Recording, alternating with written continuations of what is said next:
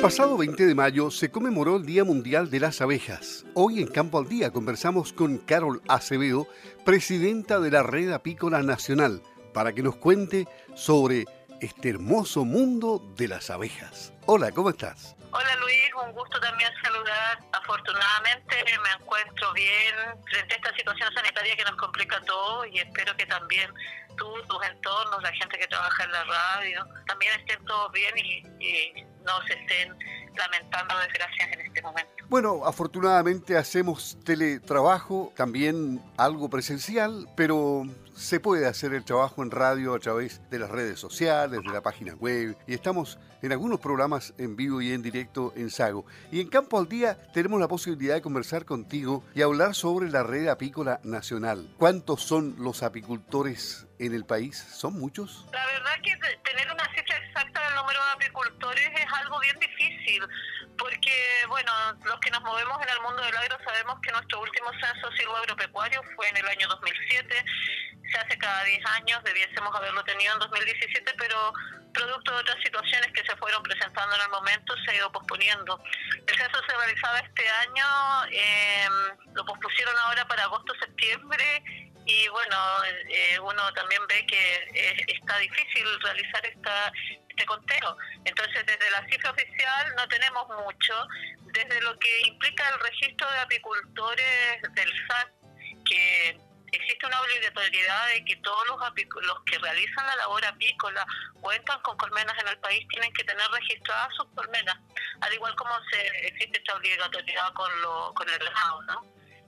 Desde ahí, eh, en la medida que el SAC ha ido haciendo esta campaña, que lleva un poco tiempo la obligatoriedad del registro, actualmente cuentan con algo de 8.000 apicultores inscritos. Si uno lo mira, eh, no pensando en la cantidad de más apicultores que falta que se enteren, que se inscriban y, y se normalicen, no está tan lejano a la cifra de 10.000 que nos figuraba desde el 17. ¿Y cuáles son los problemas que están enfrentando ahora, especialmente con esta pandemia? ¿Hay riesgos, hay peligros? ¿Cuáles son? Mira, la verdad que la situación sanitaria provocada por este virus nos, nos sigue dejando en una situación que ya venía complicada para nuestro gremio, para nuestro rubro, porque el cambio climático, la desertificación, de agua, las sequías, los excesos de calores, nos han ido transformando un poco la actividad productiva que nosotros teníamos. Veníamos de la temporada 2018-2020 bastante... Eh, en, condiciones bastante precarias porque esa producción, producto de la sequía, fue muy mala. Este año pretendíamos tener mejores resultados, se estaba viendo una mejor producción, no es que fuese mucho, mucho mejor, pero por lo menos mejora la temporada anterior y en esto se nos viene la situación sanitaria, lo que nos vuelve a complicar porque muchos apicultores, especialmente de la zona central del país, que realizan sus labores eh, de polinización, posteriormente se mueven al sur de Chile para producir miel. La transhumancia. Atrapó esta situación sanitaria en esto, ¿no? De, que las colmenas están en el sur, que la gente vive en la zona central, cómo es que nos desplazamos, algunos ya habían hecho cosechas, otros estaban en periodos de cosecha, pero posterior a eso también nos viene todo lo que es la preparación de la invernada, Nuestras abejas tienen un periodo de hibernación en Chile porque no tenemos zona cálida permanentemente. Y frente a eso nosotros como apicultores debemos preparar la invernada para que nuestras abejas pasen esta temporada en las mejores condiciones posibles y garantizar también una buena población al despegue primaveral o a la salida de primavera, como uno dice, ¿no? Entonces, estamos con situaciones que las abejas para algunos productores están distantes de donde ellos habitan, la situación sanitaria implica tener que hacer trámites para poder tener los permisos para movilizarse y, te dificulta desde ese sentido la, la producción. Movilizarte a ver, a hacer el tratamiento sanitario, a ver si tienen la provisión nutricional y alimentaria suficiente las abejas, el tema de uno comienza a preocuparse del abastecimiento de productos sanitarios, que pueda necesitar durante la temporada. Entonces estamos viendo y haciendo las gestiones, abastecimiento de azúcar para quienes necesitan nutrir. Esta es una condición bien particular porque por supuesto se privilegia el alimento para consumo humano y cuando las abejas no, le, no tienen alimento producto de estas sequías grandes que nos hemos visto, eh, los apicultores tienen que dar suplementos nutritivos a las abejas y dentro de ese suplemento nutritivo está eh, el azúcar. Entonces, como parte de atrayente y como para tenerles energía. Entonces, para un apicultor ahora ir a un supermercado, ir a un lugar de abastecimiento y decir, mire, quiero 100 kilos de azúcar, no se los van a vender tan fácilmente porque porque el azúcar es considerado un alimento de consumo humano en general, entonces hay que privilegiar el consumo. ¿Y, con, qué, ¿y con, qué puede, con qué puedes reemplazar el azúcar? Con fructosa, líquida, pero son cosas en general industriales, entonces te das cuenta que tenemos que, y en eso hemos ido como federación estableciendo diálogos con, con y con otras empresas para ver cómo podemos hacer los ganchos con nuestros apicultores para que puedan tener el abastecimiento de, estos insumos necesarios. ¿Y qué otras amenazas eh, tenemos para las abejas? La introducción, por ejemplo, de algún tipo de insecto que, que la dañe, que le provoque problemas? Bueno, mira, eh, yo creo que, que, las amenazas que tenemos son variadas. Primero tenemos una enfermedad que es lo que americana, que si bien es cierto, cada cierto tiempo aparece en Chile, este último tiempo ha estado con más persistencia. Chile por mucho tiempo fue un lugar donde no teníamos muchas eh, emergencias sanitarias o de enfermedades, por lo cual son enfermedades para nosotros relativamente nuevas y aprender el manejo y cómo prevenir, además con una situación sanitaria que te restringe el movimiento y el poder inspeccionar las abejas, desde ahí uno empieza a, a temer a lo que pueda pasar en el sentido de cómo vamos a controlar estas enfermedades.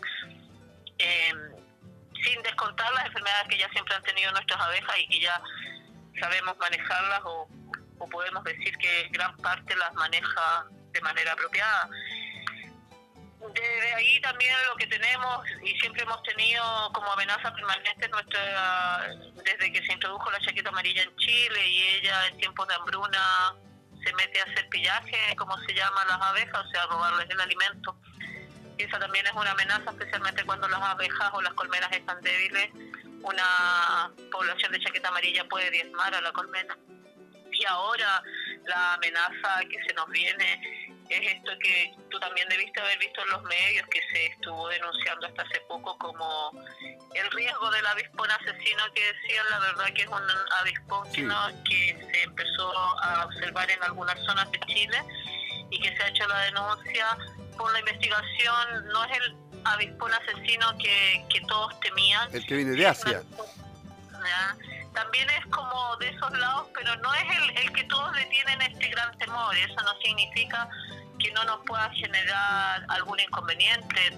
Como es algo que está recién introducido, tenemos que estar atentos, ir mirando y siempre estar, o sea, observantes a qué pasa con nuestras colmenas, porque las avispas tienen la tendencia a ir a buscar este sabroso alimento que generan las abejas. Entonces, vamos a tener que estar atentos en estos aprendizajes.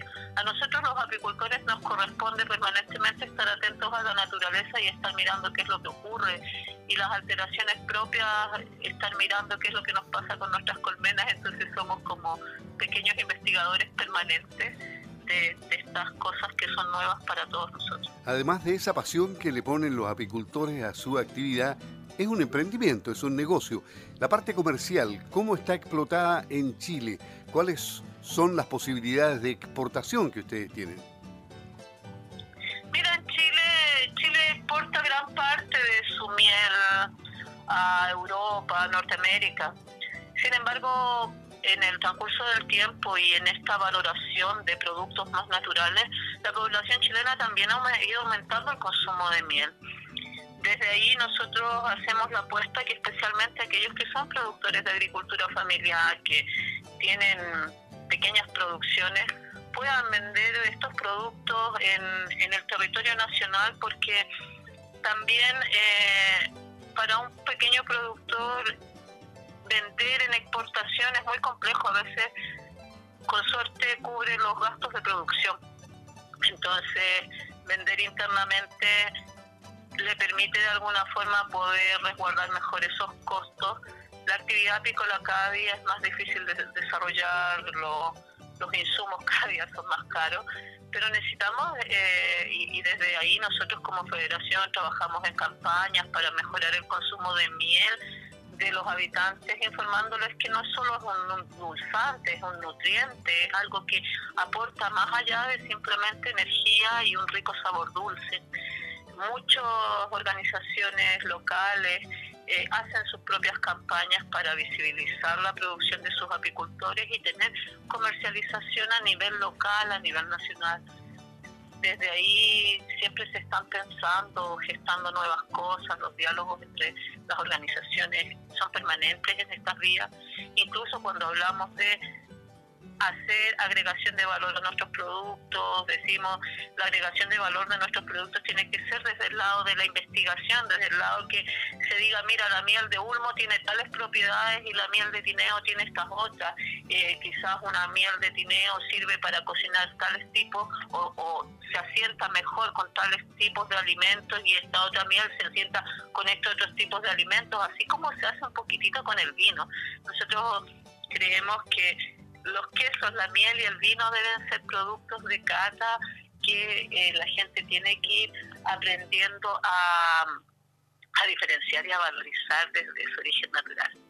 Un homenaje a las abejas y a la miel, la entrevista con esta ingeniero en alimentos que apasionadamente habla del tema. Ella es Carol Acevedo, presidenta de la Red Apícola Nacional. Ha sido un gusto conversar contigo. Ya habrá una nueva oportunidad porque han quedado muchos temas que seguramente se tienen que tocar.